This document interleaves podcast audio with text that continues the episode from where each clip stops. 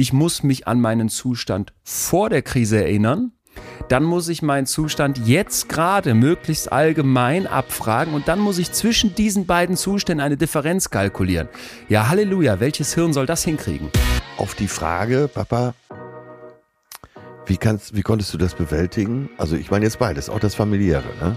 Hat er gesagt, ich habe die Tür hinter mir zugemacht. Eine Sache, die der als Begriff eben eingebracht hat, ist Ugly Coping, hässliche Coping-Strategien. Und er sagt dann alles, was so kurz vor Selbstverletzung ist, ne? was du machst, damit es dir in der Krise besser geht oder danach, ist okay.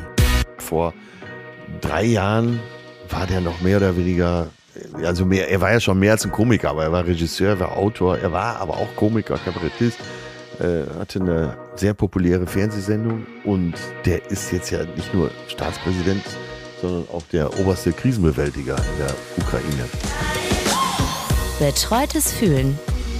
Der Podcast mit Atze Schröder und Leon Windscheid.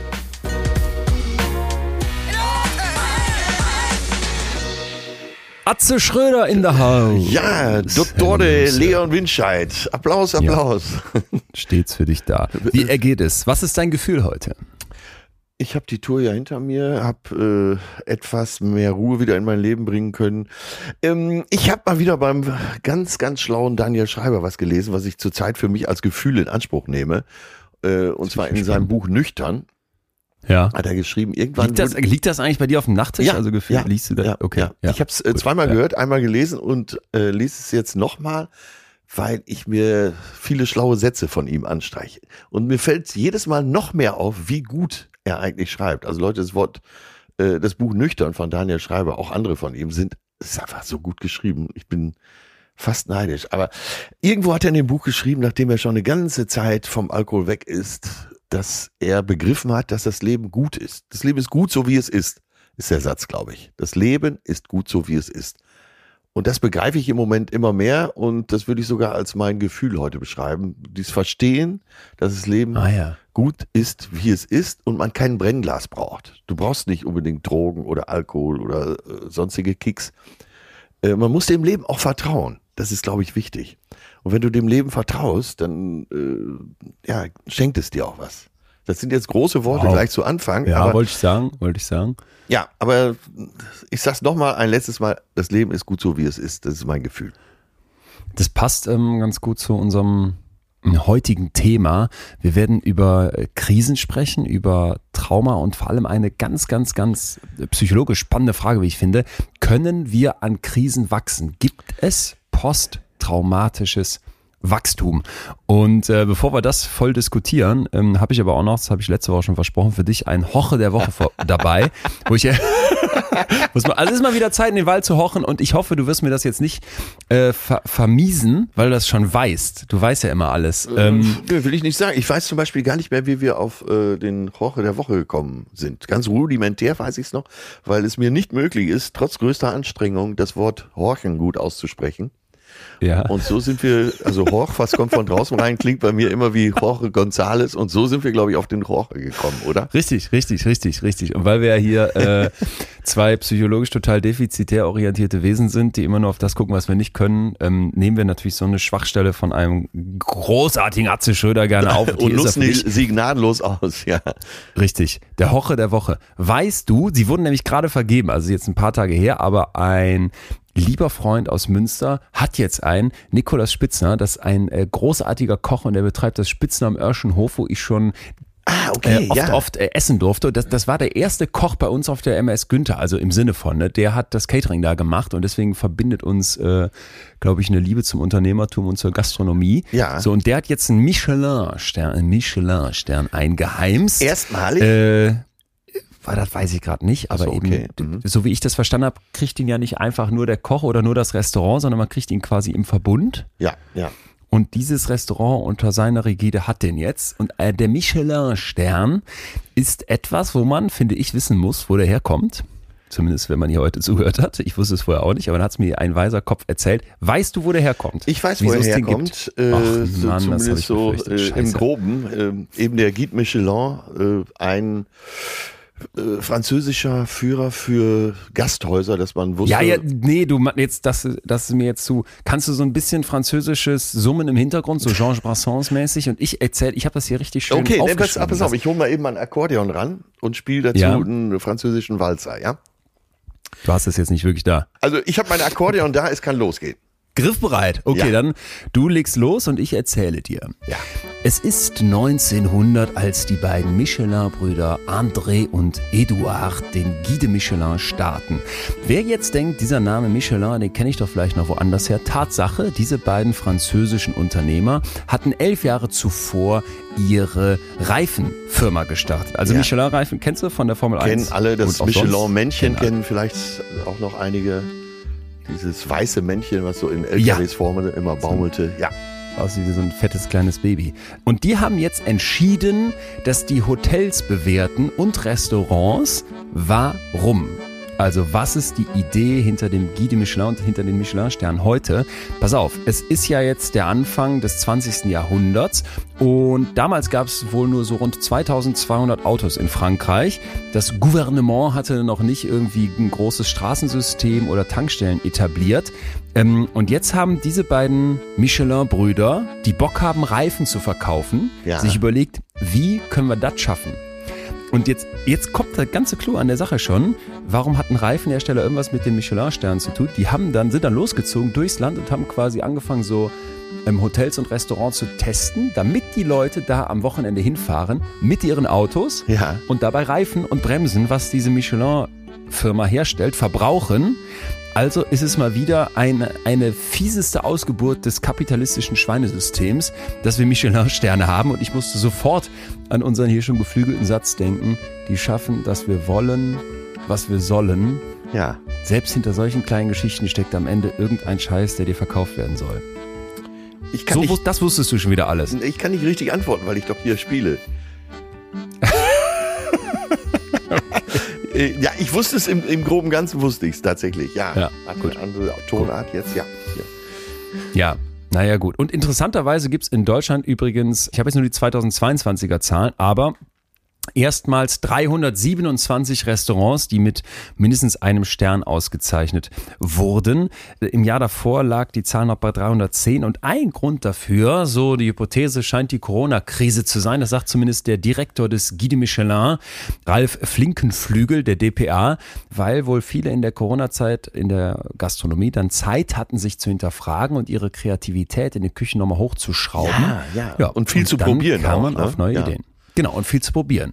Und es passt ja fast ein bisschen zu dem Thema, dachte ich heute. Deswegen der Woche der Woche leitet so ein bisschen ein. Krise, Katastrophen. Ich habe so gedacht, diese Welt, das ja, mit der Corona-Pandemie finde ich, ist es so ganz besonders deutlich geworden. Und als wir die so halb verdaut hatten, ist dann plötzlich Krieg in Europa. Über allem schweben Klimakleber und Klimakatastrophe, ähm, Inflation. Also ich hatte, ich hatte so das Gefühl, die, die, die große Weltbühne Ja. ist voller Krisen. Ja, und ja, obendrauf, weil die gab es ja schon die ganze Zeit, kommen dann noch die ganzen kleinen Krisen unseres Alltags. Und ich fand das so eine unglaublich spannende Frage. Was weiß eigentlich die Wissenschaft zu, der, zu, der, zu dem Thema? Kann man an Krise, an Trauma, vielleicht der schlimmsten Form von Krise, kann man daran wachsen? Also stärken uns Krisen, macht's uns hart, was uns nicht umbringt, oder ist das alles Bullshit? Das, äh, also die, sagen wir mal, die volkstümliche Evidenz, die ist ja eindeutig. Äh, äh, eins der Zitate, der meisten Zitate von mir hier war ja, eine, eine ruhige See macht keinen guten Seemann. Und ja, sagen wir so, aus der Lebenserfahrung sind sich ja alle einig, dass äh, wenn es zu ruhig war in deinem Leben, du natürlich auch keine Stärke entwickeln konntest. Das beleuchten und hinterleuchten wir ja heute. Ja. Und äh, deswegen bin ich auch so gespannt auf das Thema. Also, wenn heute besonders viel Zitate kommen, dann möge man mich entschuldigen, aber da fällt mir halt so viel zu ein. Nein, nein. Und feiern. Der, der Seemann war natürlich schon mal das äh, Erste, wo ich wirklich sagen muss, wenn du nie in Schwierigkeiten kommst, dann weißt du ja auch gar nicht, wie du damit umgehen sollst. Da würde ich schon sagen, äh, dass das ein bisschen Arsch in der Hose gibt, um auch da Ja. volkstümlich zu So, bleiben. also das schon mal klar als Hypothese vorweg. Mhm. Okay. Ja, es ist äh, tatsächlich gerade auch überall Thema. Egal, Spiegel, Süddeutsche, selbst Taz, äh, Frankfurter und die Welt, aber auch äh, die Zeit. Alle machen mit bei diesem Thema und das scheint wirklich auch Zeitgeist zu sein.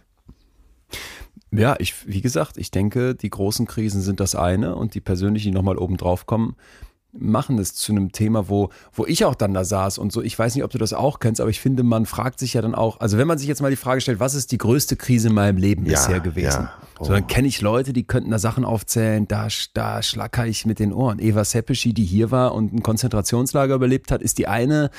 Ähm, ich habe Bekannte, da hat sich das, das Kind das Leben genommen ähm, und so weiter. Also äh, wo- ich dann wirklich denke, was war, was war im Vergleich dazu, und das finde ich auch interessant, wie gucken wir eigentlich auf Krise, auf traumatische Erlebnisse, was war im Vergleich dazu eigentlich meine schrecklichste Erfahrung?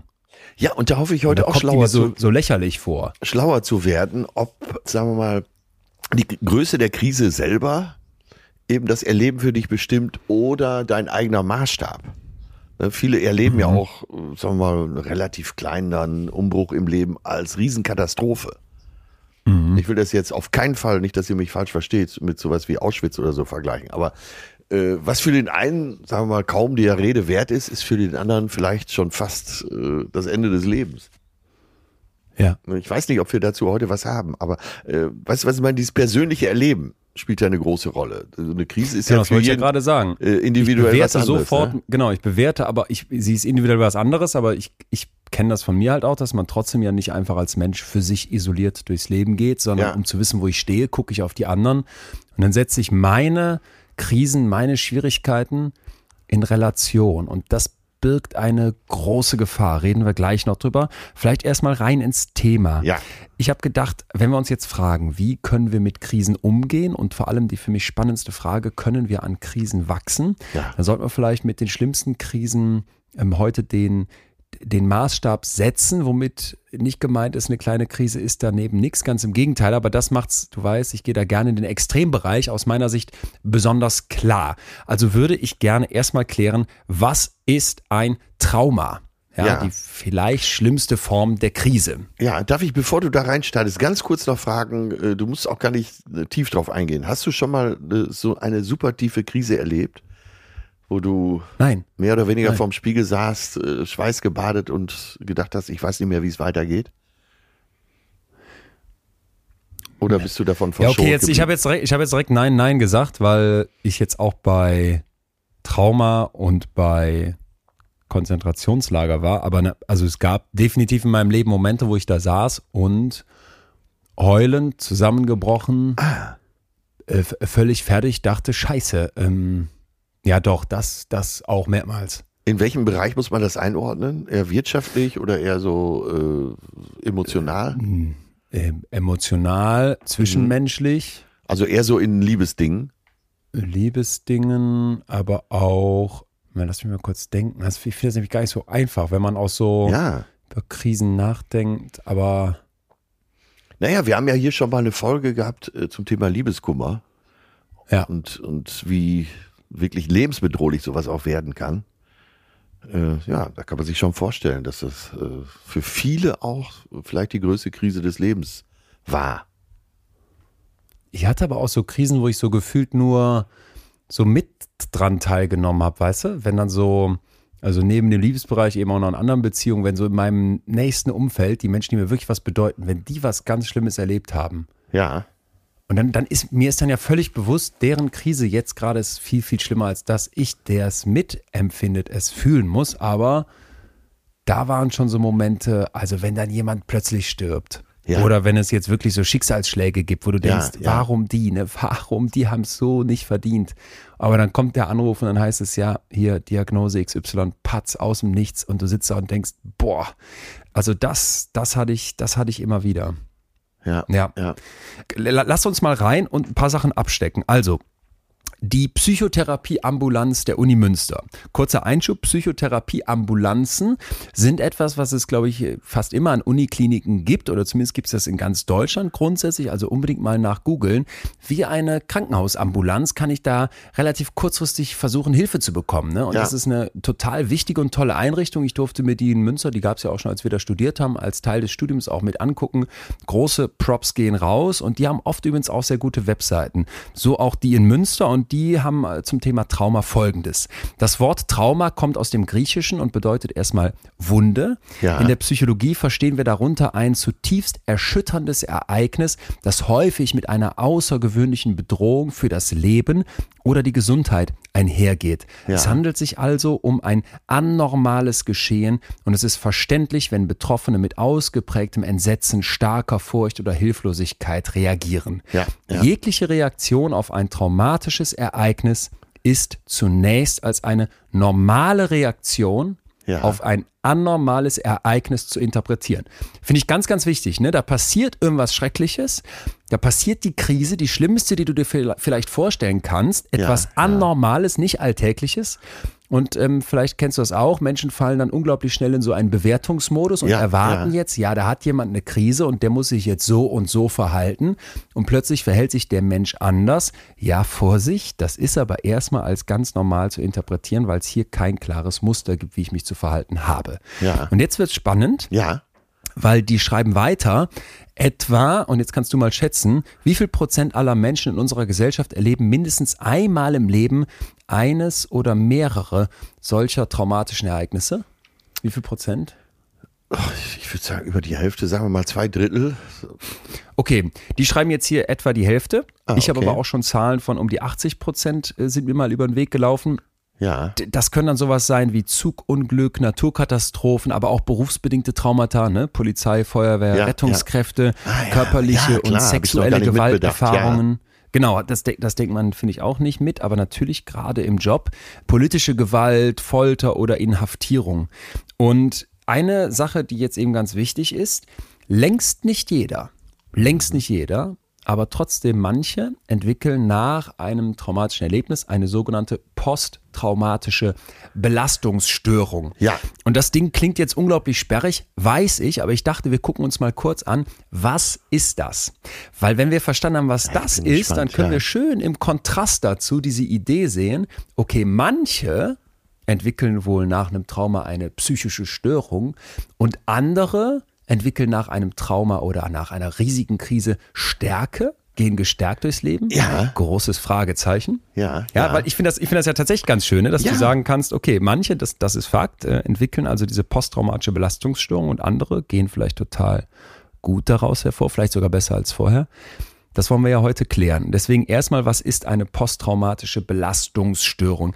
Vier Gruppen, also vier so Kernsymptome, nennt jetzt die Traumaambulanz in Münster.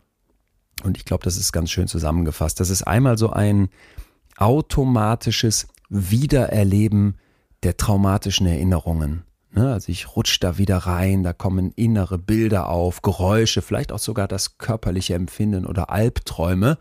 Und das kann so intensiv sein, dieses Wiedererleben, dass der Kontakt zur Realität kurz verloren geht. Also du, du, ja, du bist dann, du bist dann wirklich nicht mehr im Hier und Jetzt, sondern ganz woanders. Und ich erinnere mich an eine junge Frau, die ich mal interviewt habe, die also schrecklichste traumatische Gewalterfahrung gemacht hat. Und Atz, das musst du dir so vorstellen, sitzt bei mir und wir unterhalten uns und hatte die so einen kleinen Plastikring dabei mit so pieksenden Kanten. Und den brauchte die, um, um während des Interviews, falls sie da quasi so den Bezug zur Realität, den Kontakt zur Realität verliert, dann wollte sie sich mit diesem Ring und den pieksenden Zacken wieder ins Hier und Jetzt holen über dieses körperliche Empfinden. We- Weißt du, was ich meine? Ja, ja. Ich frage mich gerade da, äh, gab es bei ihr denn irgendwas, wo diese Krise für sie selber so, äh, so alle Faktoren zusammen so kulminiert sind, dass es einen Höhepunkt gab? Also wenn die mit dir darüber sprechen konnte, war sie ja wahrscheinlich in so einem, ich will nicht sagen ruhigen Fahrwasser, aber in einem ruhigeren. Ja. Äh, gab es bei ihr so den Moment, wo das so wirklich total auf den Höhepunkt kam? Das war wiederholter innerfamiliärer äh, äh, Missbrauch, Ah, okay. sexualisierte Gewalt.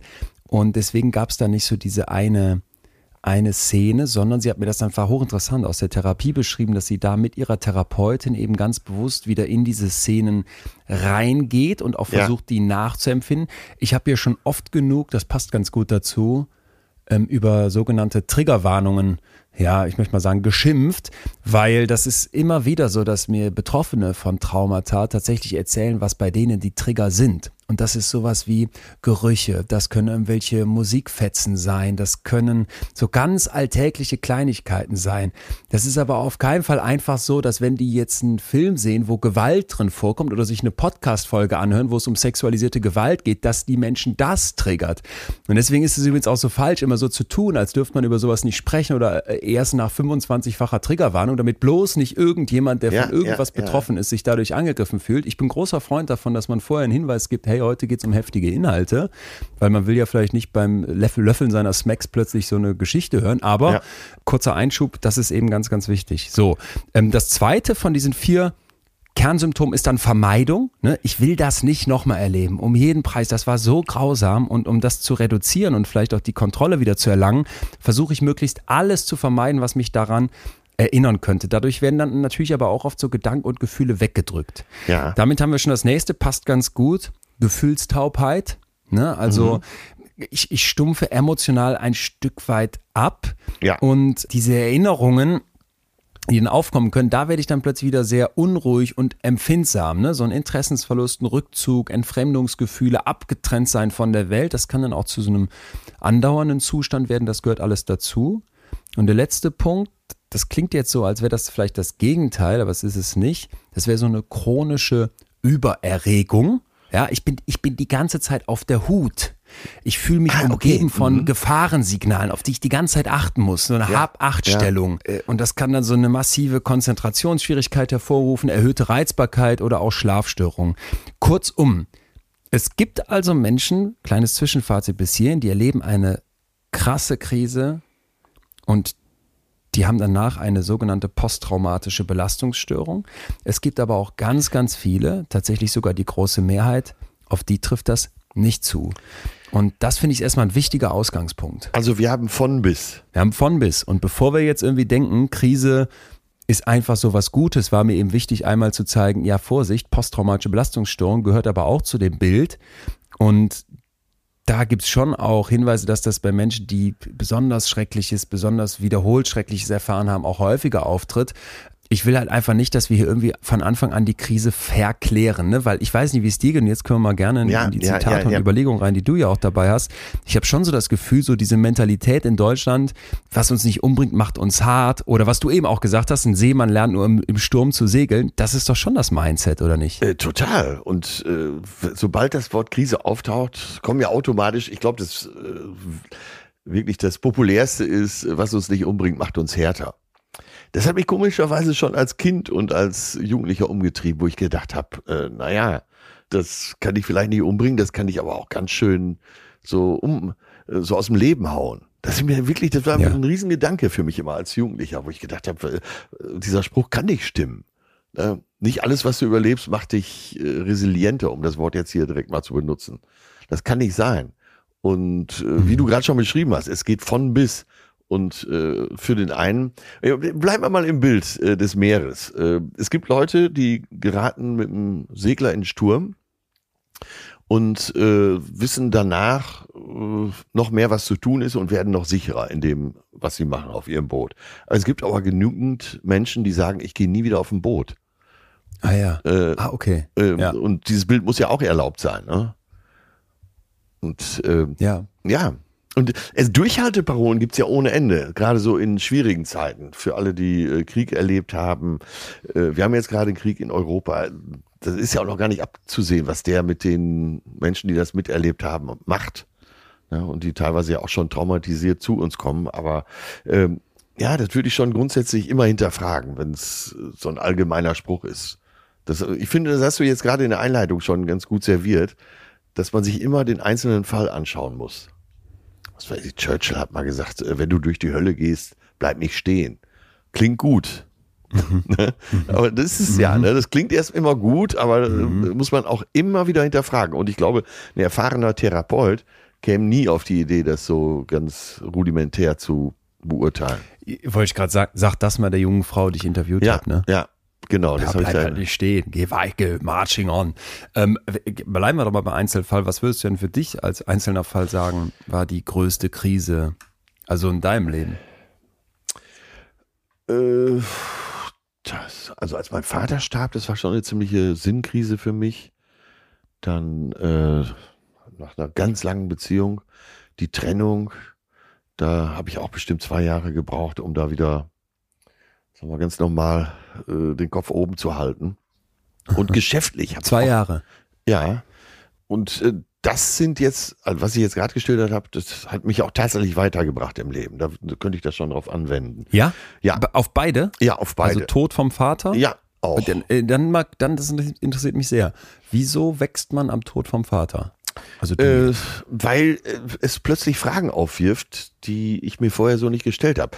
Die ganze äh, Beziehungsarchitektur, die du um dich herum hast, äh, nehmen wir jetzt mal deine Eltern, die ist ja plötzlich nicht mehr vorhanden. Das heißt, du musst dich neu aufstellen.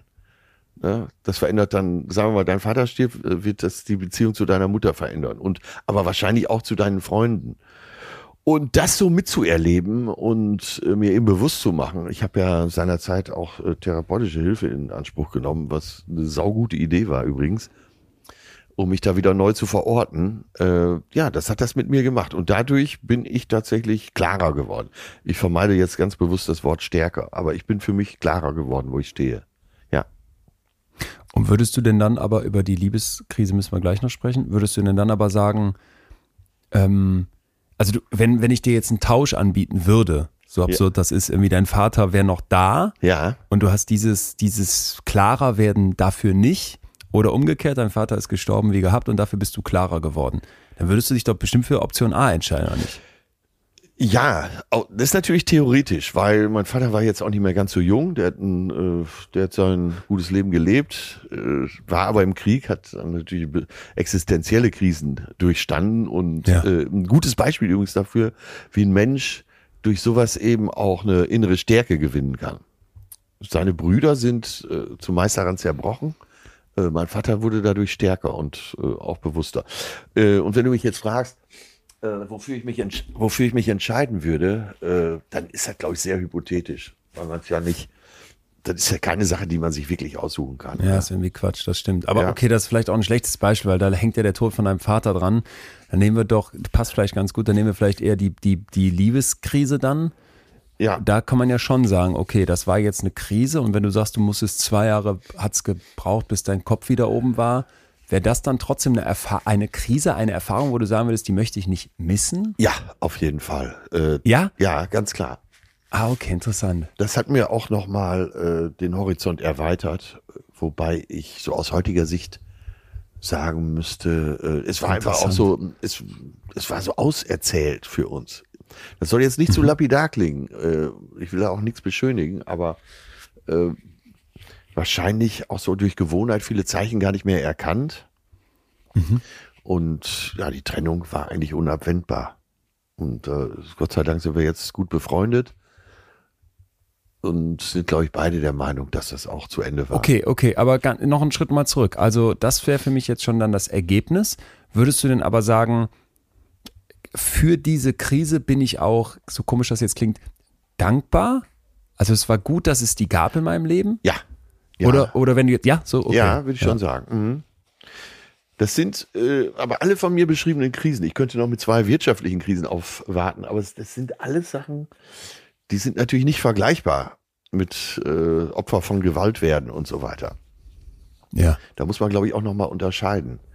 Äh, ja, ganz, ganz klar. Was du eben schon sagtest, ne? äh, was dich nicht tötet, macht dich härter, gilt natürlich nicht für solche Fälle. Weil äh, das wolltest du ja, glaube ich, am Anfang auch unterscheiden, ne? äh, eben die Abgrenzung zum Trauma. Ja, aber fieser Cliffhanger. Wir dürfen das jetzt auch nicht so leichtfertig sagen, Ja. denn wir werden gleich sehen, Moment mal, es gibt auch Menschen, die machen die allerschlimmsten Erfahrungen, von Gewalt bis Entführung bis hast du nicht gesehen. Und die würden wahrscheinlich doch dasselbe sagen, was du gerade sagst, ah, okay. Zum Thema Krisen und wie sie daran gewachsen sind. Ja, ähm, also doch, ich, ich, ja, aber da gehen wir gleich tiefer rein. Okay, aber erstmal super, super interessant, dass du sagst, auch, auch diese heftigen Krisen da in deinem Leben, die sind jetzt welche, die dich haben ja wachsen lassen. Stärker hast du ja bewusst vermieden. Vielleicht gehen wir dann mal einen Schritt weiter. Wir haben jetzt gerade eben schon Trauma mal abgesteckt. Wir haben abgesteckt, dass manche eine posttraumatische ähm, Belastungsstörung entwickeln können und das ist echt ein Brecher, das Ding. Also das haut richtig zu. Ja. Und nichtsdestotrotz gibt es auch eine Idee in der Psychologie, in der Wissenschaft vom posttraumatischen Wachstum. Trauma ist ja mittlerweile klar. Post heißt also danach und Wachstum. Ja, die Idee ist also, eingeführt übrigens von Richard Tedeschi und Lawrence Calhoun, in die Psychologie, dass ich, ich komme jetzt auf deren Definition zurück, also eine positive psychologische Veränderung habe als Ergebnis der Auseinandersetzung mit äußerst schwierigen Lebensumständen. Ja. Ja, ich habe irgendwas Schreckliches, Krise, Trauma, was du willst, und weil ich mich damit auseinandersetze, empfinde ich danach eine positive psychologische Veränderung. Also, ich habe nicht nur überlebt, sondern auch Veränderungen erfahren, die als wichtig angesehen werden und über den vorherigen Status hinausgehen. Also ich will nicht einfach Ja, nur dahin ah, okay, zurück, wo ja. ich vorher war. Ja, ich will nicht einfach sagen, hey, pass mal auf, mein Kind ist gestorben und mir geht's wieder so gut wie vorher, sondern ich will jetzt sogar verbessert dastehen. Und das ist eine schöne Abgrenzung zur Resilienz, die wir hier schon behandelt haben. Resilienz kommt ja so von der Idee, ich drücke so einen Schwamm ein, ne? irgendwas Ja, Schlimmes ja. passiert und wenn ich meinen Finger rausnehme, ist der Schwamm aber wieder so wie vorher. Ja. Bei posttraumatischem Wachstum würde ich jetzt erwarten, dass der Schwamm danach noch ein bisschen größer ist und noch mehr strahlt. Ja. Nachdem du dem so richtig in die Fresse gehauen hast. Das sagt ja auch unser Titel. Ne? Durch Krise wachsen. Wie sieht das jetzt ganz genau aus? Diese beiden gerade genannten Forschern haben sich viele, viele Interviews angeschaut mit Personen, die eine wirklich schwere Lebenskrise durchgemacht haben. Zum Beispiel den Tod eines Ehepartners, körperliche ähm, Verletzungen. Und die haben dabei festgestellt, dass viele Betroffene eben auch positive Veränderungen berichten. Und die haben die mal grob in fünf Bereiche eingeteilt, bin ich die, sehr, die sehr, ja. sehr interessant sind. Ne? Also wir können uns vorstellen, du hast eine heftige Krise und was erzählen die Leute danach? Wo lief es später für sie besser nach der Krise? Also das erste wäre eine größere Wertschätzung des Lebens und ein veränderter Sinn für Prioritäten. Ah, ja, ja, ja, ja. Kannst du dir, Äh, kannst ja. du was mit tun? Äh, total. Das klingt nur positiv für mich, dass du äh, den Wert der Dinge, die du vielleicht als gegeben und normal hinnimmst, plötzlich zu schätzen weißt. Berichten, glaube ich, auch viele, die mal eine Zeit auf der Intensivstation als Patient verbracht haben, dass wenn sie wieder rauskamen, sie das Leben mit anderen Augen gesehen haben. Plötzlich war die Sonne heller, äh, die Luft roch besser und man hat eben andere Prior Prioritäten gesetzt. Hält bei vielen nicht lange, gerade äh, kenne einige Unternehmer, Unternehmerinnen in meinem Umfeld, die dann so nach dem Herzinfarkt auch ganz wenig nur noch arbeiten wollen. Ich glaube, die sind zu 90 Prozent sind die alle wieder voll im Stresslevel. ah ja, okay. Ja, aber es fand ich erstmal interessant und das finde ich, kann man sich vorstellen, ne? so dieses Gefühl, so viel Glück hatte ich jetzt gerade, ja, ja. dass dann die Kleinigkeiten des, des Lebens, die einem vorher vielleicht untergegangen sind, eine neue Bedeutung bekommen, nicht mehr als so selbstverständlich angesehen werden. Ja. Das wäre der erste Bereich. Der zweite, das wären dann wärmere und intimere Beziehungen zu anderen. ja. Sehr gut. Den Passt Wert von zu dem, äh, was du bei deinem Vater gesagt hast? Ja, und es gilt auch für Freundschaften, glaube ich, dass man ja nach Krisen, äh, Lebenskrisen und äh, sonstigen Erfahrungen eben auch die Freundschaften in seinem Umfeld vielleicht noch äh, mehr und besser zu bewerten weiß und vielleicht auch intensiviert. Ja, Ja, ich denke so an die Krisen, die ich miterlebt habe, bei mir selber und eben aber auch bei anderen. Man rückt zusammen. Ja, Also weißt du, so in guten wie in schlechten Zeiten und in diesen schlechten Zeiten ist ganz witzig, weil ich werde immer, ich werde immer, immer noch in Interviews gefragt, damals, als sie dann das Geld da bei Weltmillionär gewonnen ja, haben, ja. wa- waren dann ihre Fre kamen dann so alte Freunde und, und, und haben, haben irgendwie Geld haben wollen oder hat sich überhaupt ihr Freund, Freundeskreis verändert, dass sie dann anders mit ihnen umgegangen sind. Und ich habe dann immer gesagt, ja, es heißt doch immer so schön in guten wie in schlechten Zeiten. Also auch in guten Zeiten bleiben Ja, deine. Freunde da und gleich. Und das war bei mir total so und ich habe es auch in den schlechten Zeiten so empfunden, dass dieses so Zusammenrücken, füreinander da sein, dann etwas ist, wo ich mir gut vorstellen kann, dass Menschen nach Krisen das berichten. ja, Ja. ja, Der Das- zweite Bereich. ja. Liegt eigentlich sogar auf der Hand. Ja, Finde ich auch. Der dritte ist dann ein größeres Gefühl der persönlichen Stärke.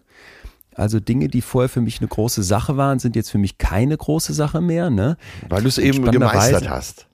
Ja, genau, weil, das irgendwie, weil du irgendwie was noch krasseres gemeistert hast. Ne? Ja. Und interessanterweise finde ich sowieso eine spannende Überlegung aus der Psychologie, schreiben die hier, das Erkennen von Stärke geht oft fast paradoxerweise mit einem verstärkten Gefühl der Verwundbarkeit einher. Ach, Also wenn ich merke, ich bin verwundbar, ja, finde ich auch interessant. Wenn ich merke, ich bin verwundbar, Ja, dann checke ich danach, okay, da ist auch Stärke in mir. Das passt Ja. so ein bisschen zu dieser, wie segeln lernst du nur im Sturm, ne? Ich, Ja. bin ich merke so, hier ist mein Limit und danach fühle ich mich paradoxerweise nochmal stärker. ja, vielleicht eben auch, Ja. weil man es besser skalieren kann, besser einschätzen kann. Ja, Ja, stimmt. bessere Stimmt. Einschätzung, ja. Aber äh, sowohl der Ähm, Grenzen, eben aber auch der Stärken, ja. Hattest du das denn schon mal, dass du so dachtest, okay, ich bin, also dass du so deine eigene Verwundbarkeit so richtig gespürt hast? Oh Gott, da müssen wir jetzt ja wirklich, äh, wahrscheinlich gibt es ja auch viele kleine Momente, wo man es feststellt. Vielleicht wird sogar unter Lebenserfahrung abgeparkt für einen selber, aber äh, ja, äh, man wird ja gelassener im günstigsten Falle im Leben. Und das äh, würde ich jetzt mal darauf zurückführen, dass, dass man viele kleine Momente eben auch meistert. Äh, das, jetzt, ich muss mich, äh, ich muss dabei auch echt aufpassen, dass ich da nicht so in diese typische alte weißer Mann Falle reintappe. Bei vielen Sachen, die mir äh, ja jüngere Verwandte oder auch Freunde erzählen, bei vielen denke ich schon, naja, ich weiß schon, wie es ausgeht. Und das Okay. sind, dann geht in mir Okay. immer so eine Warnlampe, dann geht in Ja, mir so eine okay. Warnlampe an, dass ich denke, oh oh, ich bin nicht hier bei Lanz und Brecht, dass ich der, dem, dem Rest der Also Welt erkläre, wie es wirklich geht. Ne? Also wenn ich dich jetzt in 20 Jahren anrufe und sage, Atze, SOS, hier meine Beziehung nach, nach weiß ich nicht wie vielen Jahren ist jetzt, ge- geht hier gerade in die Brüche, dann würdest du da weise nicken sitzen, die Beine spreizen und mansplainen, Ja. ich jetzt, was ich jetzt zu erwarten habe. Nein, ich, nein, ich würde es ja als Möglichkeit vielleicht aufzeigen. Ich bin, meine Warnlampe ist jetzt mit äh, ja, bald Ja, 58, ist einmal schon sehr an. Ich muss nur eine Folge Lanz und Brecht hören, um äh, mich darauf zu eichen, dass ich äh, ja nicht anderen die Welt erklären will. Okay, na gut. Ich glaube, alle Bereich wissen, Nummer was fünf. gemeint ist. Ja, ich lasse es mal so stehen. Bereich Nummer Ja. 5 passt, glaube ich, ganz gut dazu. Spirituelle Entwicklung. Ich hätte jetzt beinahe gesagt, ich habe da, mal ich hab da mal mit dem Dalai Lama drüber gesprochen, aber ich durfte ihm nur die Zunge ablecken. Ja, Entschuldigung. Das wäre so ein. Nein, ich, ich habe mal mit dem Dalai Lama drüber gesprochen, wäre so ein typischer Markus Landsatz. Ja. Sorry, Markus, den konnte ich jetzt nicht liegen lassen. Das wird ihr, wird ihr nachsehen. Die, die, der fünfte Bereich, spirituelle Entwicklung. Also auch Menschen, die Ja. nicht religiös Ja. oder vielleicht sogar aktiv atheistisch sind, können in diesem Bereich dann ein Wachstum erfahren. Ne? Also so eine Art, ich setze mich mit den grundlegenden existenziellen Fragen des Lebens auseinander, wenn die Krise da ist. Das kann später als Wachstum erlebt werden. Und da, das Ja. habe ich mir dick und fett notiert, äh, kennst du das? Also oder hast du das schon mal bei dir selber erlebt, dass wenn wenn jetzt wirklich Krise da ist, dass man dass man gläubig wird oder irgendwie spiritueller wird? Äh, nee, ich kenne das selber nicht. Ich habe Ah, mich okay. da daraufhin immer wieder überprüft, ob das jetzt was in diese Richtung mit mir gemacht hat. Äh, ich bin auch nicht unspirituell, das will ich auch nicht sagen, aber äh, nee, das hat das nicht befördert. Also ich glaube nach wie vor an Naturgesetze. Und äh, aber Boah, da, da hatten wir letztens heiße Debatte, ob das denn überhaupt sich ausschließt. ja, Ähm, ja, das, okay. das ist mit Sicherheit wenigstens ein abendfüllendes Thema. ja. Jetzt überlege ich gerade, wie das Zitat wiederum geht. Äh, auf zehnte, ne, im- im- mit dem Flugzeug im Sturm wird jeder religiös, sagt man. Mhm. Und äh, ja, es ist ja ein bisschen was dran. Und das passt ja dazu, ne? dass wenn du in der Krise drin steckst, dass du, äh, das geht ja in, bis zur Abergläubigkeit. Äh, Guck dir die Fußballtrainer an, die in der, unten drin stehen in der Liga und drei Spiele nacheinander gewonnen haben, weil sie einen bestimmten blauen Pullover anhatten. Den haben die für den Rest der Saison an. Aber Ja. ander, ja, okay, aber klar, also man kann sich, finde ich, auch mit so einer naturwissenschaftlichen, mit so einem naturwissenschaftlichen Überlegenheitsgefühl da irgendwie schnell drüber lustig machen. Ja, ich auch eine weiß aber noch Arroganz. genau, Ne? Ja. ja, auch eine Arroganz. Ähm, auch da versuche ich immer meine Warnlampen anzuschmeißen. Es ist, äh, wenn ich Ja, aber du hattest mich ja konkret- spreche, manchmal schwierig. Du hattest mich ja konkret gefragt, ob ich das kenne, dass man Ähm, Nach dann. dir. ja, ja, nee, nee, total. Ich kenne es aber von anderen. Ich, ich habe von Leuten gehört, ähm, die haben dann eine Brustkrebsdiagnose bekommen. Ja. Und dann ging es irgendwann auf die Palliativstation. Und, und das waren Menschen, die ich seit seitdem ich ganz klein bin, kenne, mit denen ich im Urlaub war. Und wo mir dann meine Mutter erzählt hat, ja, und die, ich sag jetzt mal, ähm, ich nenne sie jetzt mal Susanne, die, ähm, die hat jetzt auch mal so nachgefragt, ne, an was ich eigentlich glaube oder ob ich, ob ich mal irgendwas Spirituelles mit ihr besprechen Also weißt du, so dass du plötzlich Ja, merkst, ja. da ging irgendwie vielleicht eine Tür im Kopf auf, die vorher nicht, nicht offen war. Und das finde ich schon. Ja, Ähm, das ist eigentlich das ein schönes, das ist eigentlich ein schönes Bild, Interessant. äh, dass da eine Tür auf, aufging. Da muss man es auch gar nicht so sehr äh, in eine spirituelle Richtung schieben, sondern äh, eben auch eine Erkenntnis, ein Erkenntnisgewinn. Genau, genau. Und das passt ganz schön zu dem, was jetzt diese beiden Forschenden, Tedeschi und Kalun, dazu sagen oder so als Fazit aufmachen. Und zwar benutzen die eine Metapher. Da passiert was Heftiges Ja. und es entstehen neue Chancen.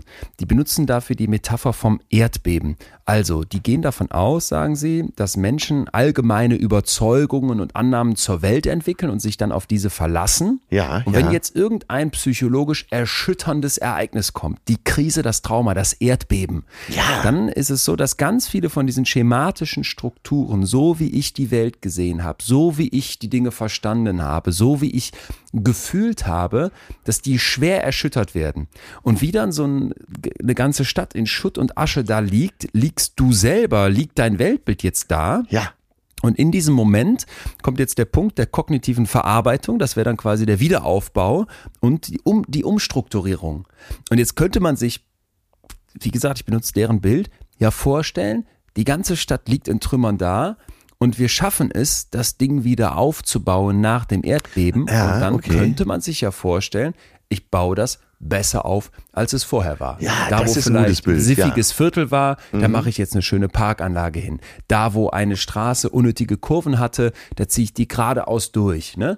Und plötzlich habe ich nach dem Erdbeben, nach der Krise, etwas Schöneres hingestellt. Ja, ja. Das wäre dann posttraumatisches Wachstum.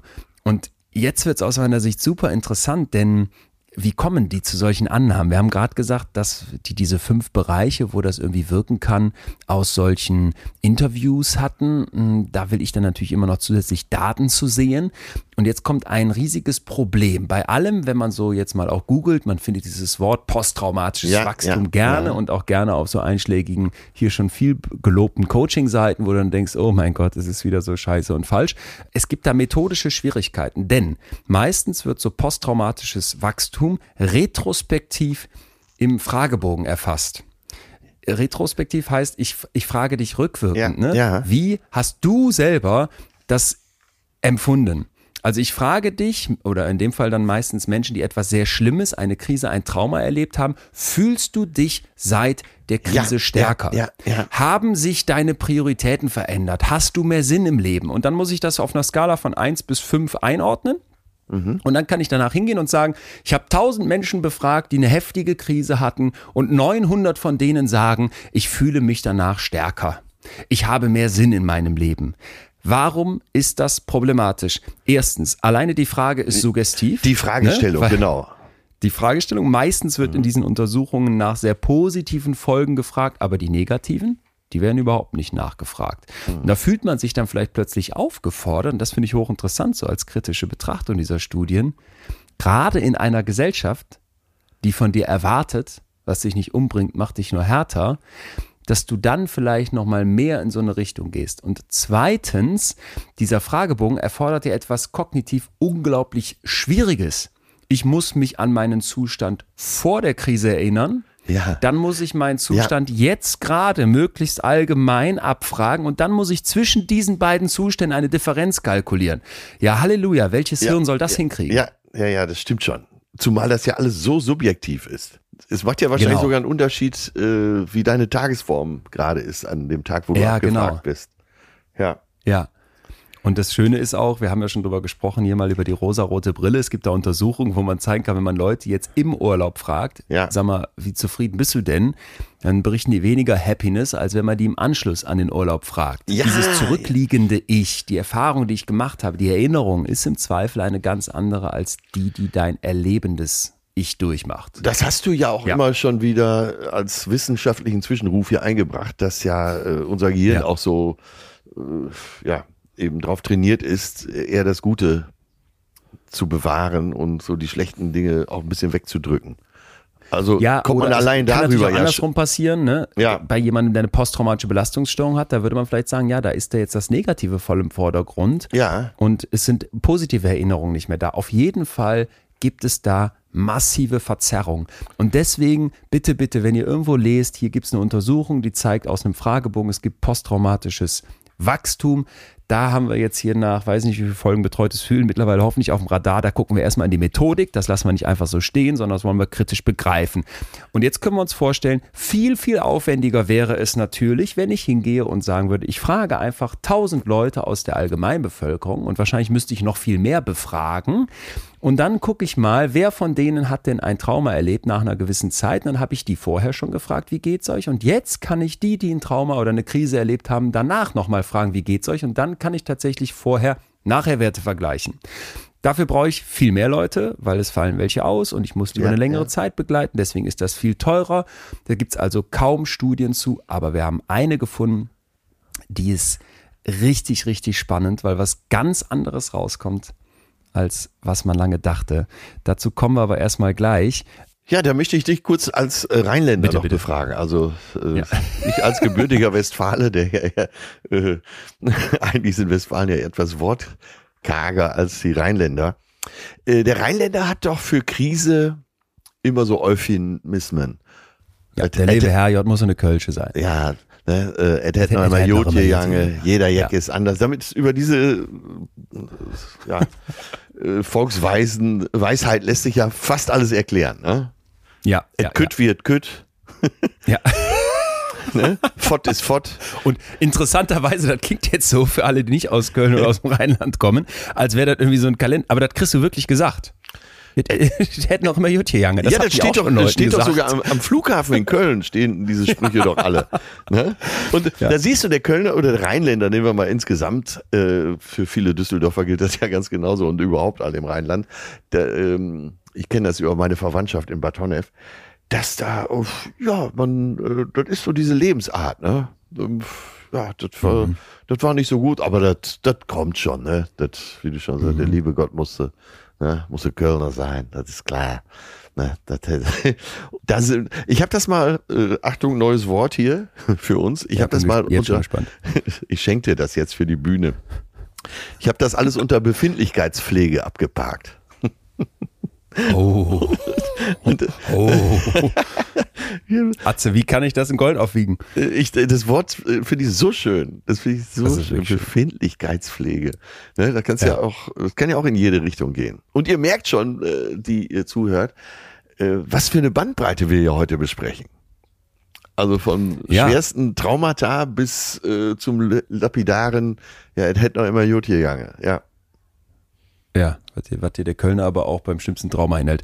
Ähm, Ja, ich stelle mir jetzt gerade vor, äh, so Zweiter Weltkrieg, die Köln ist ja besonders zerbombt worden. Und da gab es ja auch tausend Schla äh, Karnevalsschlager, die das alles so, so ein bisschen beschönigt haben.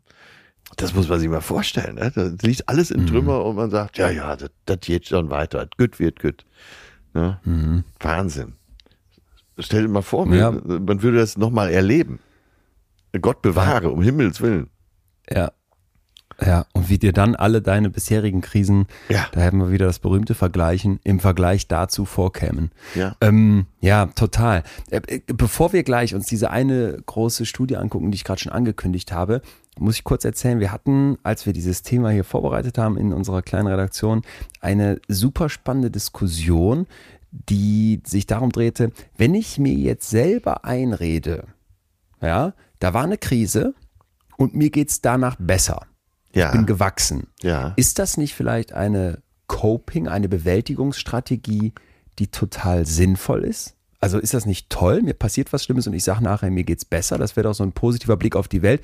Oder, und das fand ich fast den spannenderen Gedanken noch, ist das eine dysfunktionale Coping-Strategie? Greift mich das vielleicht sogar eher an? Weil ich von mir jetzt erwarte, mir geht's besser. Und im Fragebogen kreuze ich das auch an, aber in Wirklichkeit stimmt's gar nicht. Und dazu gibt es super, super interessante Forschung von Kathy McFarland, einer Psychologieprofessorin der Simon Fraser University mhm. in Kanada. Und die forscht genau hierzu. An 324 Studierenden hat die mal Folgendes gemacht. Also, die sollten jetzt das schlimmste Lebensereignis, das ihnen selbst oder einem nahen Angehörigen zugestoßen ist, zum Beispiel der Tod von einem geliebten Menschen, eine körperliche oder psychische Krankheit, eine schwere Trennung, also die sollten Krisen beschreiben. Ja. Ja. ja. Und diese Krisen wurden dann von den Forschenden als schwer oder leicht eingestuft. Hm, kann man sich jetzt vorstellen, das ist natürlich so eine Sache, aber ich glaube, die meisten würden schon zustimmen, dass zum Beispiel eine Trennung weniger schlimm ist als, also eine Liebestrennung, als der Tod vom eigenen Kind. Ja, also ich finde schon, dass man sagen kann, Krisen sind, auch wenn sie natürlich individuell sind, so im großen Mittel und deswegen machen wir solche Studien gerne mit vielen Leuten, ja, dass man ja. unterschiedlich ähm, gewichtig einstufen kann. Nachdem die das jetzt gemacht haben, bewerten die Versuchspersonen die Eigenschaften des Opfers dieser Krise. Ja, also ja, für sich genau, selbst genau, oder für die ja, Angehörigen. Ja, ja, ne? die Frage steht nämlich dazu. Äh, da. Ich wollte eigentlich jetzt die Exposition der Frage nochmal von dir hören äh, zu dieser Studie. Könntest Ja. du das nochmal eben wiederholen? Dann können wir das besser Ja. in Zusammenhang bringen. Also, wie geht es dir als Person, die du dieses Trauma erlebt hast, oder dieser nahe Angehörige, von dem du das berichtest, wie geht es dir vor und wie geht es dir nach dem Trauma? Ja. Ja, also zum Beispiel hast du so eine bessere Selbsteinsicht, hast du mehr Spiritualität, siehst du da mehr Möglichkeiten im Leben, all das, was wir eben hatten. Und jetzt gibt es zwei wichtige Ergebnisse.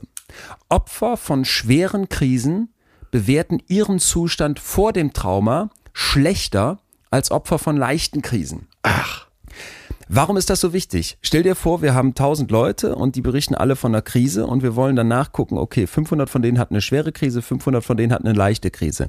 Rein statistisch, weil es so viele sind, müsste es denen eigentlich allen vor der Krise gleich gut gegangen sein. Weißt du, was ich meine? ja, ja. Natürlich könnte es jetzt auch hier wieder Störeffekte geben, zum Beispiel, dass man sagt, Leuten, denen es nicht so gut geht, die geraten auch eher in eine schwere Krise.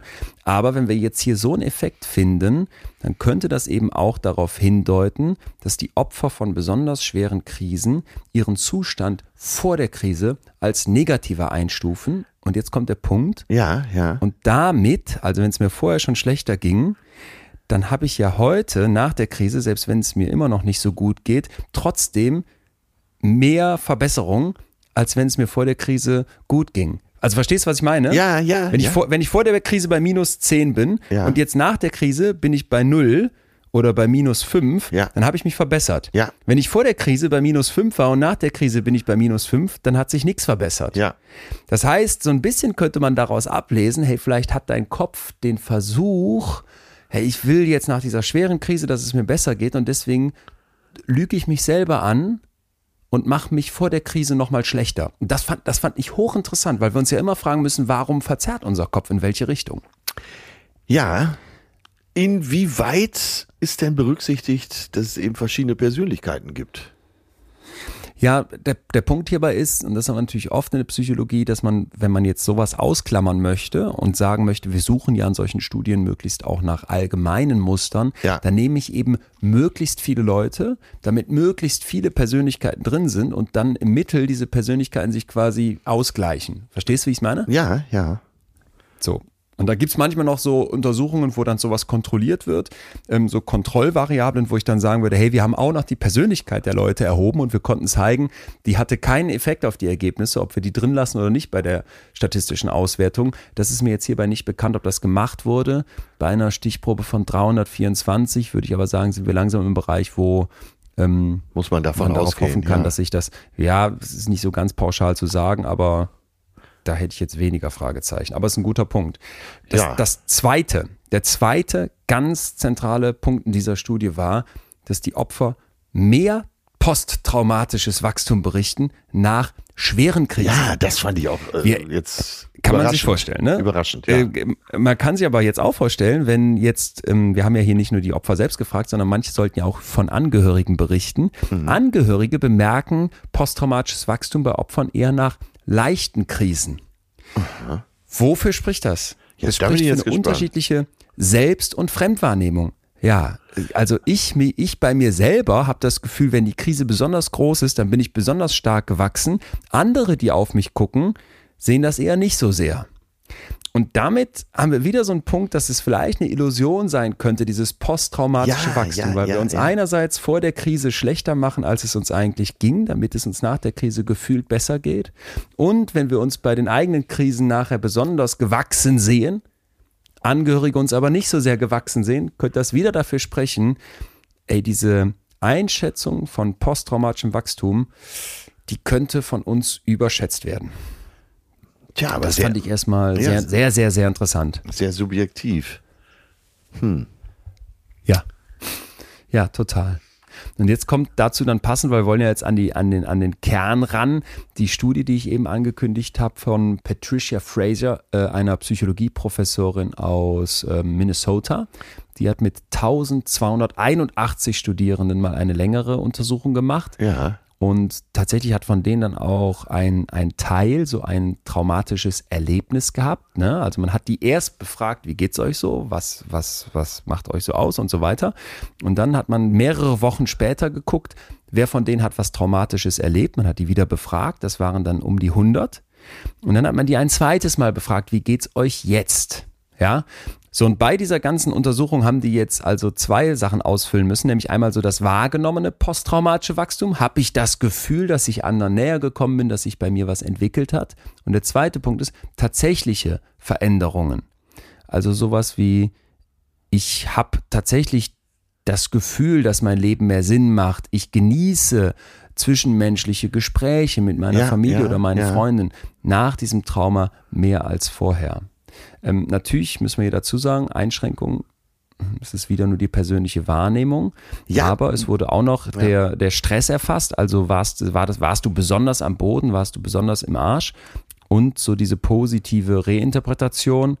Also hast du nachher danach ge gesucht, dass da auch was Positives drin ist in dieser Krise. Ja. Aber wir Und kommen immer wieder auf das persönliche Erleben. Genau, klar.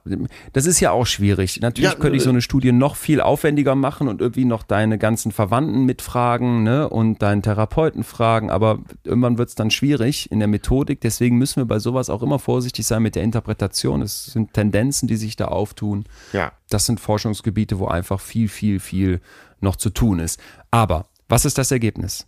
Ja. Achtung. Ja. Wahrgenommenes posttraumatisches Wachstum und das tatsächliche posttraumatische Wachstum hingen kaum zusammen. Ja, Ah, also okay, dieses das merken wir uns hier. Gefühl, genau dieses Gefühl, ich bin gewachsen, passte nicht zu dem, was die Leute dann sagen, wie sie wirklich auch jetzt durch ihr Leben gehen. Ja. Und das heißt, dieses wahrgenommene Wachsen durch eine Krise könnte eine positive Illusion sein, eine Bewältigungsstrategie, ein Copingversuch. Ah, Okay, ja, ja, ja. So. Ja. Es gibt auch tatsächliches Wachstum, ne? aber das erlebt wohl, nochmal, das ist ja alles Selbstbericht, das erlebt hier nur ein kleiner Teil. Und das finde ich jetzt, ähm, Ja, wir müssen uns. Ja, äh, sehr interessant. Müssen, ja, ich unterstreiche mir die Wahrnehmung. Die ist natürlich äh, genau. äh, individuell. Wie sagt man so schön, wir sind, jeder ist das Opfer seiner eigenen Wahrheit. Das passt ja, Ja. zur Wahrnehmung eben auch. Deswegen in beiden das Wort wahr auch drin und es stimmt ja. Jeder Genau. nimmt das anders wahr und wird es natürlich durch sein persönliches Erleben und durch seine eigene Wahrheit auch anders schildern. Der Ja, eine sagt, war doch genau. nix. Der andere sagt, um Himmels Genau, Willen, das ist das genau. Schlimmste, was mir passiert ist. Angela Merkel, wie die die 16 Jahre durchgestanden hat, ist mir ein völliges Rätsel. Da habe ich immer gedacht, hoffentlich können wir irgendwann darüber lesen, wie sie das alles eben auch äh, psychisch bewältigt hat. Und äh, tja, der kleine Komiker, der vielleicht gar nicht, äh, gar keine Probleme hat, empfindet vielleicht doch jeden zweiten Tag als Katastrophe. Und äh, Ja. in, in diesem Spannungsfeld findet das ja statt. Guck dir Ja. unseren aktuellen Bundeskanzler an, Olaf Scholz, der scheint ja sehr ruhig zu bleiben bei dem ganzen Mist, Ja. der auf ihn einregnet. Oder nehmen wir Zelensky. Äh, wobei wir äh, immer natürlich Vorsicht, ne, Warnlampe an. Wir wissen nicht, was da wirklich abgeht. Es kann auch eine zum erheblichen Teil medial inszeniert sein, aber da macht das zumindest gut. Aber wie, wie, wie kann man so leben? Wie erträgt man das? Ne? Ja, Und, ja. ja. Und ob der, Das wird ja interessant sein, ob der in fünf Jahren sagt, das hat mich so viel stärker gemacht. Mhm. Ja, dazu Mhm. natürlich auch dieser Ausspruch, man wächst mit seinen Aufgaben vor drei Jahren war der noch mehr oder weniger, also mehr, er war ja schon mehr als ein Komiker, aber er war Regisseur, er war Autor, er war aber auch Komiker, Kabarettist, äh, hatte eine sehr populäre Fernsehsendung und der ist jetzt ja nicht nur Staatspräsident, sondern auch der oberste Krisenbewältiger in der Ukraine. In Europa und irgendwie auch auf dieser Welt. Ne? Das Ja. war jetzt vorher nicht in diesen Ausmaßen, was er gemacht hat. Ja, ist ein, ist ein, ist ein schöner Punkt. Es gibt dazu, wo es uns dann auch wissenschaftlich jetzt weiterhin bringt, eine große Meta-Analyse über 63 Studien, Ja. wo was ganz Interessantes noch gezeigt werden konnte. Dieses Gefühl vom posttraumatischen Wachstum. Ja, Das habe ich ja ganz am Anfang gesagt. ja. Ist es so, dass manche wachsen an ihrer Krise und andere zerbrechen? Ja, posttraumatische Belastungsstörung. Also gibt es die Loser, die kaputt gehen und gibt es die super tollen, die sich weiterentwickeln? Achtung, jetzt kommt's. Diese Meta-Analyse deutet darauf hin, das posttraumatische Wachstum ist keine Alternative, kein positives, alternatives Ergebnis eines Traumas, also hier die Loser und da die Gewinner, die gewachsen sind, Ja, ja. sondern, Jetzt sondern dieses Gefühl vom posttraumatischen Wachstum Ja, geht besonders mit hoher Belastung, mit besonders viel Distress, mit ähm, posttraumatischer Belastung einher.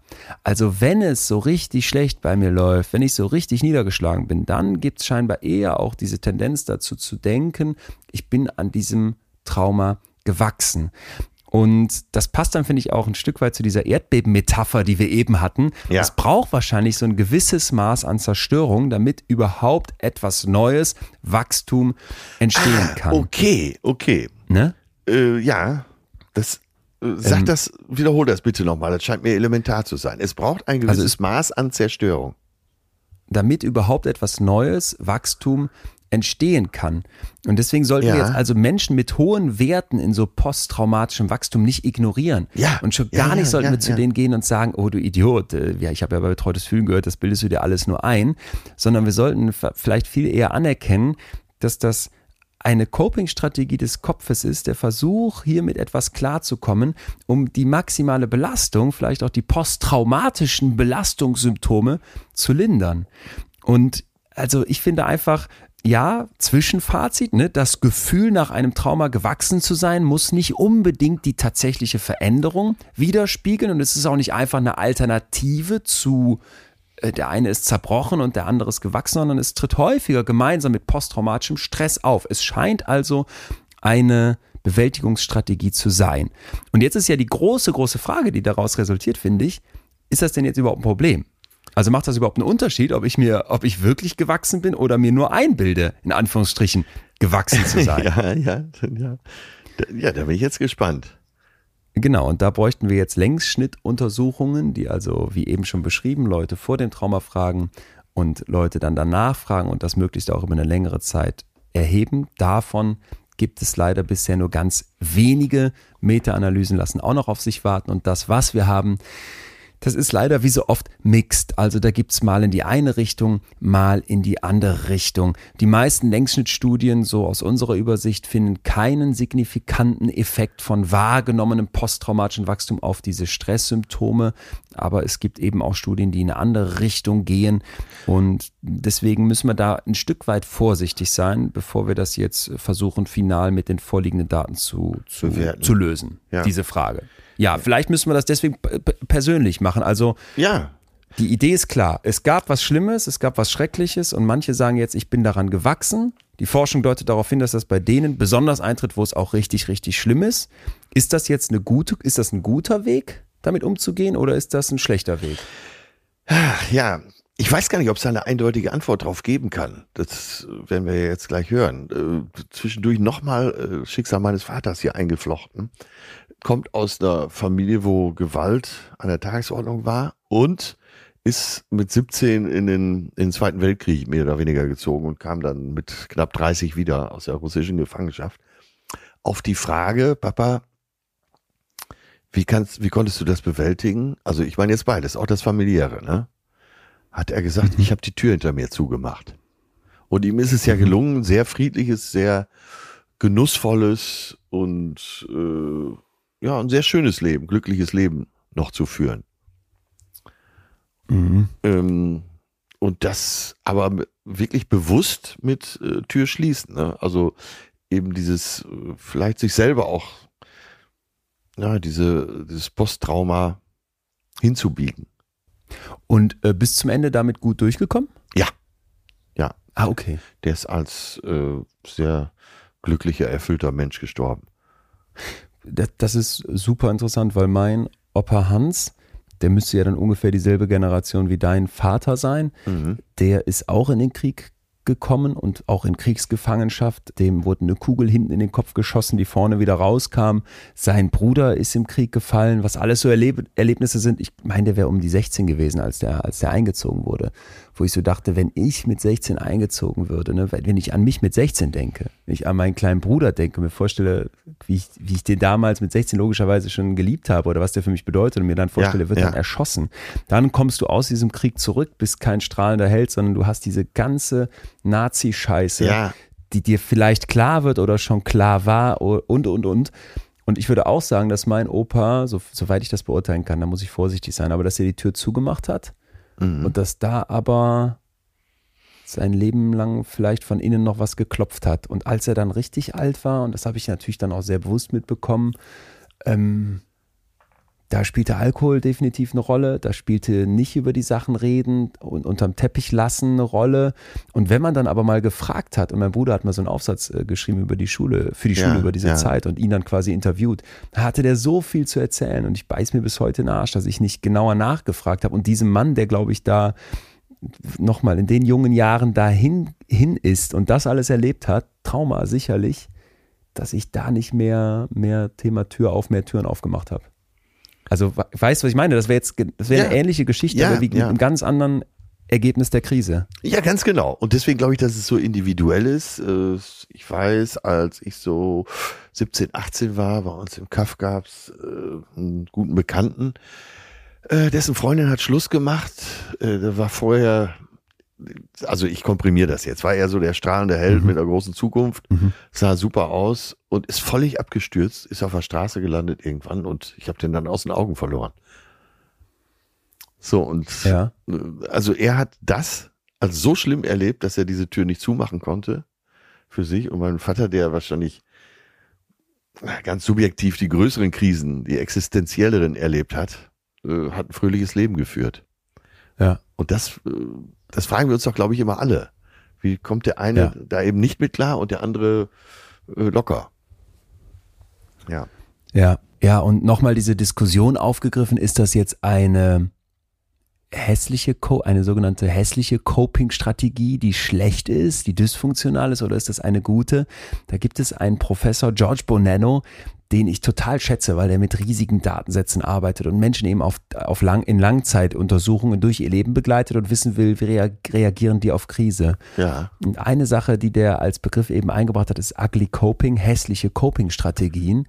Und er sagt dann alles, was so kurz vor Selbstverletzung ist, ne? was ja, du machst, ja. damit es dir in der Krise besser geht oder danach, ist okay. Und das fand ich so befreiend. Also wenn du denkst, das ist jetzt eine geile Idee, letzte Woche ist meine Mutter gestorben und ich bin trotzdem auf dieser WG-Party und sauf mich jetzt hier voll und spiele mit den anderen Rage Cage und morgen liege ich dann auf der Pizza-Verpackung äh, auf der Couch und dann heul ich wieder. Es ist okay. Ja. Auch wenn dir das vielleicht jetzt so rein objektiv okay, aus ärztlicher ja. Sicht vielleicht nicht gut tut. Wenn du sagst, ich biege in meinem Kopf die Realität zurecht, auch von mir aus nur unbewusst und rede mir ein, ich bin total an dieser Krise gewachsen, dann ist das völlig okay. Und ich, ich, ich denke an eine Frau, die ich ja, mal interviewt ja, habe, Claudia heißt die, Claudia Fromme, die, die saß im Auto, das habe ich dir, glaube ich, schon mal erzählt, als, als ein Unfall geschehen ist und, und da ist ein Teil ihrer Familie beigestorben. Ja. Und die sitzt dann vor mir und du denkst, und die erzählt dir wirklich von diesem posttraumatischen Wachstum. Sie benutzt, glaube ich, gar nicht den Begriff, aber sie erzählt das davon. Und ich dachte wirklich, oh mein Gott, der, der, der jetzt zu sagen, ja, da gibt's aber Untersuchungen, die zeigen, dass das vielleicht alles nur ein Bild ist. Das wäre das wäre so falsch. Und das ist für mich auch nicht das ja. Fazit der, der Forschungslage, sondern es ist viel eher, ja, bei manchen kann es dazu kommen. Und ob man jetzt nachher sagt, dein Kopf bildet sich das nur ein, weil wir haben ja Untersuchungen, die zeigen, das finde ich ist dann immer so ein bisschen vor dem Hintergrund zu betrachten. Unser Kopf bildet sich im Grunde alles ein. Ja, ne? das, du guckst genau. nie einfach auf die Realität. Ja. Jede Beziehung bildest du dir ein Stück weit ein. Was ist Liebe? Was bedeutet Geld? Wie gucken wir auf die Realität? Das ist so, so viel Interpretation unseres Kopfes, dass ich finde, es wäre total vermessen, Menschen dieses posttraumatische Wachstum abzusprechen und trotzdem damit sind wir vielleicht beim letzten Teil angekommen, wenn du einverstanden bist. Ja. Müssen wir ja auch als Gesellschaft damit umgehen. Und diese plumpen Sprüche, Indianer kennt keinen Schmerz und was dich nicht umbringt, macht dich, macht dich wie nur härter, die Ja. funktionieren ja, Ja. auch nicht. Genau. Oder? Genau. Nee, und äh, genau, das, was du sagtest, da eben nochmal immer bedenken, jeder von uns hat eine eigene Wahrnehmung. Ja. Jeder, der schon mal äh, irgendwie bei Gericht als Zeuge, als Zuschauer, vielleicht als Schöffe war, äh, weiß, dass ein Unfall von drei Leuten komplett anders, meistens ganz anders Ja. geschildert wird. Ja. Ja. Ja. Ja. Ähm, lass uns rein. Wie gehen wir um mit Krisen? Wie können wir, ja, vielleicht äh, am Ende für uns sagen, ich bin an der Krise, ich will gar nicht den, den Anspruch formulieren, da bin, bin ich schon beim ersten Tipp gewachsen. Also für mich wäre ganz, ganz wichtig, keinen Druck bei den Betroffenen aufbauen. Ja. Es gibt so diesen, ähm, diesen schönen Satz, ein Trauma überlebt zu haben, das reicht als Leistung. Ja. Ja, das, Ja, also, ja, ja, ähm, sehr gut. Das ist, das ist erstmal vielleicht ganz, ganz wichtig. Tanja Zöllner sagt das als Dozentin und Psychotherapeutin, die vor allem zur Traumafolgestörung lehrt. Ähm, PatientInnen sollten sich nicht unzulänglich fühlen oder schämen müssen, wenn sie nicht in der Lage sind, Positives aus ihrem Trauma zu ziehen. Und das wäre mir auch die, die wichtigste Botschaft heute aus dieser Folge. Es ist okay, nicht okay zu sein. Nicht Ja. jede Krise ist einfach eine Chance oder nicht jede, jede Diagnose, nicht jede Trennung, nicht jedes, und nimm die ganz kleine Krise, nicht jeder kleine äh, Lackschaden in deinem so geliebten Auto ist etwas, wo du nachher sagen musst, geil, daran wachse ich jetzt. Genau. Toll, dank, sei dankbar, wenn es passiert. Ja, Aber äh, daraus einen Anspruch abzuleiten, wäre dir selbst ungerecht gegenüber. Und wenn wir das als Gesellschaft machen, und ich habe das Gefühl, wir machen es sehr stark als Gesellschaft, Ja, dann wäre es den ja. Betroffenen gegenüber total fies. Ich hatte mir dazu, das passt dazu, was ich mir aufgeschrieben habe, äh, akzeptiere die Situation.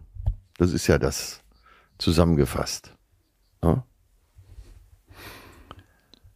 Ja. Weißt du, wie ich meine, dass du, äh, ja, nimm, nimm das, nimm das äh, als existent an. Du kannst es ja eh nicht umdrehen. Ja? Ja. Ja. Ja, genau. Also Und, dein Widerstand ähm, wäre in dem Moment äh, sinnlos, völlig sinnlos.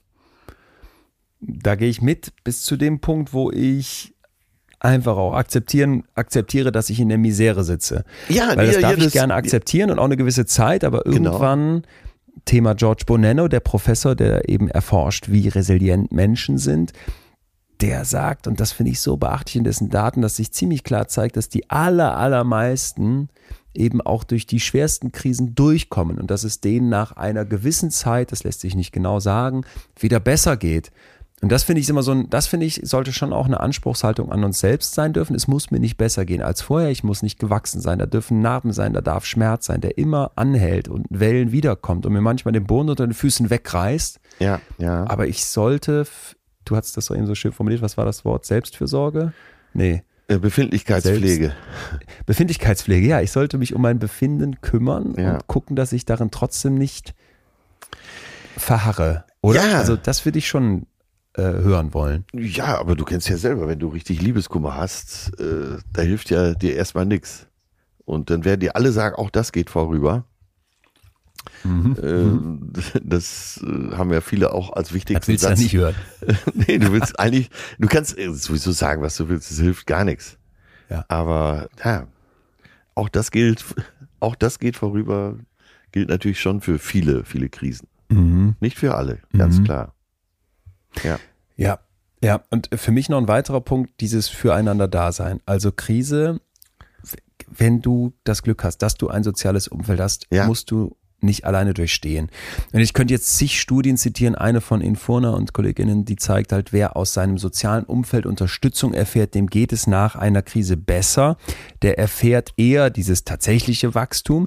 Und dann gibt's von der amerikanischen Forscherin Duckworth dazu noch so ein, ja, ich finde den Satz sehr prägnant, wobei mir deren Aufbereitung ihrer Forschung manchmal ein bisschen zu simplifizierend ist, muss ich mal kritisch anmerken. Ja, Die sagt, ja. aber, aber das lasse ich jetzt mal so als, als Formel da stehen, Wachstum ist Herausforderung mal Unterstützung. Und das finde ich ganz schön. Was war, als du mal in einer richtigen Krise stecktest, vielleicht eben auch in Liebesdingen, äh, der beste Satz, den du gehört hast von einem Freund, von einer Freundin? Äh, ich kann ja mal Äh, vorauseilen. Ja, sag du gerne. Äh, Das Beste, was ich gehört habe, ist von äh, meinem Freund, der gesagt hat, ich sag da nicht so viel zu, aber ich bin für dich da. Das war für mich der wichtigste Satz. Ja, ich wollte ich wollte jetzt auch, witzig, ich wollte jetzt gerade sagen, diesen Einsatz gibt's für mich nicht, Ja, aber es war dieses Erleben, dass sie da sind. ja, ja, Also so, ich erinnere mich an eine Situation, das hat jetzt nichts mit Liebe zu tun, aber an so einen Krisenmoment, wo dann, da waren meine, meine Ängsten, und das sind ja auch zum Teil meine Mitbewohner, die waren da. Und ich saß auf dem Sofa wie ein Häuflein Elend und die standen um mich rum. ja, Und die haben im Zweifel erstmal nur zugehört, ich habe das hier schon mal gesagt. Es ist dann gar nicht so wichtig, dass man in so einen Lösungsmodus geht. Bitte, bitte äh, nehmt davon Abstand, wenn ihr das selber mal erlebt, dass jemand mit einer Krise vor euch sitzt. Also ihr müsst nicht sofort die perfekte Lösung parat haben. Für Ja. mein Problem gab es Ja. da auch gar keine Lösung. Und das ist ja oft so.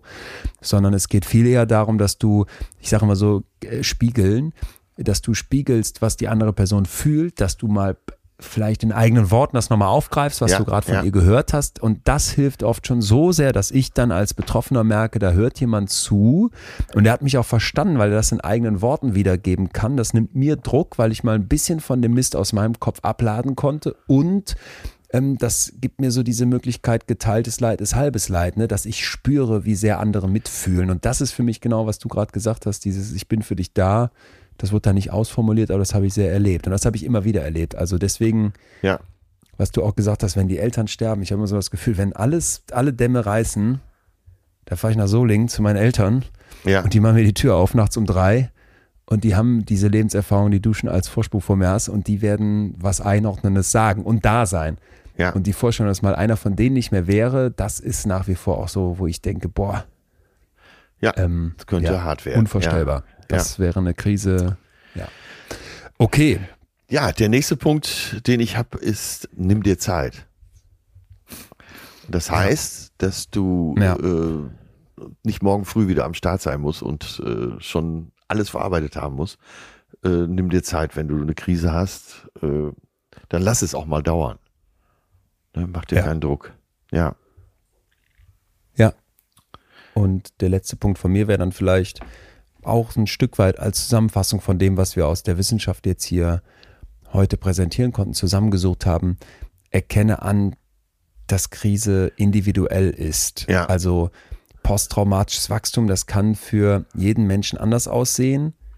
Und manchmal ist es auch nicht da. Ja, Oft ja. ist es im Zweifel nicht da. Es ist aber so oder so eine sehr subjektive Erfahrung. Und dafür gibt es keine Schablone, die dann auf alle passt. Und mein Eindruck ist wirklich, dass unsere Gesellschaft so oft mit ihren Schablonen und Schubladen Ja, kommt, in die ja, sie dich dann ja. gerne stecken würde, damit sie es klar und einfach hat. Ne? Und eine Erwartungshaltung ist dann, da war Krise, wachs doch bitte dran, sonst bist du ja ein, sonst hat es ja gar nichts genützt. Ja, und gerade wenn genau. es so am schwersten ist, eine Krise zu packen, weil man irgendwie doch den Sinn im, auf dieser Welt sehen möchte. Das ist ja die Hauptaufgabe unseres Hirns, Sinn zu erkennen, aus, aus, aus Absurdität Sinn zu machen dass man dann sich so sehr wünscht, dass jemand an der Krise wächst, das kann den Betroffenen Druck machen. Und da möchte ich wirklich alle zu einladen. ja, wollte ich gerade noch an Runterschrauben. Ne? Die, Ja, äh, ja. Du musst nicht unbedingt an der Krise wachsen. Das passt auch hundertprozentig zum heutigen Thema.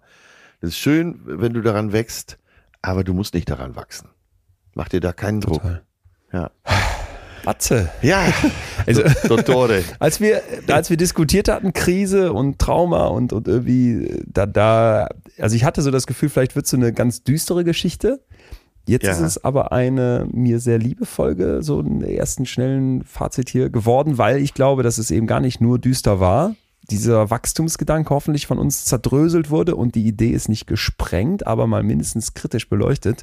Ähm, deswegen gehe ich hier ganz, ganz beschwingt raus. Ja, ich, äh, also wie gesagt, das gilt nicht für alles, aber für vieles eben äh, versuch doch auch mal eine, eine Krise zu umarmen. Manchmal gelingt das, oft eben nicht, aber äh, das kann man ja vielleicht auch vermehrt versuchen. Ne, wenn man, Schönes Schlusswort. äh, ich kriege jetzt das von unserem äh, beiderseits gemochten, ge fast geliebten Max Frisch nicht mehr ganz genau hin, aber er sagt, wenn man so das, den Geschmack der Katastrophe nimmt, dann äh, kann eine Krise manchmal auch wirklich nützlich sein. Dann wird Oha. sie vielleicht sogar zu einem Abenteuer. Oha, oha, okay. Müsste ich jetzt noch den Untertitel hinzufügen, aber macht ihr daraus nicht zu viel Druck, den ich hier schon angebracht habe? Ja, ähm, Werde ich aber so erstmal, Ja, es ist ja schön. Ja. Natürlich, äh, also ohne dass ich berühren will, dass es unterschiedlichst vor und eben auch schwerste Krisen gibt, wo das alles Ja. nicht ist. Aber manches, was wir äh, als Krise erleben, äh, ist auch vielleicht ein Übergang zu was anderem. Ja. Und? Ja. Ja. Ja, ja, ja. Ja. Das ist, da gehe ich voll d'accord. Werde jetzt rausgehen, Ja. mich in meinen frisch bereif, frisch, frisch Michelin bereiften Wagen setzen und mit quietschenden, quietschenden Gummireifen und, und heißen Bremsen zum nächsten Restaurant 400 Kilometer entfernt brettern, damit der Michelin-Konzern noch ein bisschen mehr Kohle dank seiner Sternchen verdient und sage damit, lieb, liebste Atze, Ja, aber es ist ja schon haben wir eine- wieder was gelernt? auch eine Entwicklung ja jetzt, ne? mit dem äh, erfolgreicher werden. Tauchen jetzt plötzlich, taucht auch plötzlich der Guide Michelin hier auf und Sterne-Restaurants. Ach so, meinst du das? Ah, nee, nee. Also, Nein, nee, passt ich, hab, ich, muss, dir. ich muss immer nee, pass, ich muss auch immer sagen, wenn ich dann so Speisekarten sehe, äh, was was steht denn da? Rote Beete an einem Mousse vom äh, Wildspargel mit Pinienkernen und Bärlauchpesto. Da weißt du ganz genau, du kriegst so einen Müh Bärlauchpesto, einen Pinienkern, vielleicht noch geviertelt und die Mousse ist so groß wie ein 5-Cent-Stück und daneben liegt dann so ein Sechstel von der roten Beete. Und dann ist das Gang 1, kostet 22 Euro. Wenn du dazu ein Glas Wein haben willst, 17 Euro. Am Ende zahlst du 150 Euro und bist so hungrig. Ich war letztens richtig, habe ich das erzählt, ich war richtig schick essen in München. Ich musste danach in eine Pommesbude gehen. Ja, hast du erzählt Von hier. Freundin mitgesch... Ja, so, das ist mein... Dabei- das ist, nee, nee. In, nee, ein, nee. in einer der ersten Folgen hast du mir äh, nachvollziehbar erklärt, dass doch der Verzicht zur Gesundheit führt. Siehst du? Äh, Und äh, drei Passt Folgen dazu. später hast du dich aber schon wieder über neapolitanische Pizza aufgeregt. Ja, da Verzicht in Maßen, ne? aber bei neapolitanischer Pizza verzichtest du ja wirklich auf alles. Da kriegst du ja einfach nur Mist serviert für viel zu. Das ist ja auch noch. Ah, ich reg mich schon wieder auf. Ja, Atze, wir hören uns nächste Woche. Ich sende Küsse. Bis sehr bald, mein Lieber. Ich drück dich. Tschüss. Tschüss. Das war Betreutes Fühlen. Der Podcast mit Atze Schröder und Leon Winscheid. Jetzt abonnieren auf Spotify, Deezer, iTunes und überall, wo es Podcasts gibt.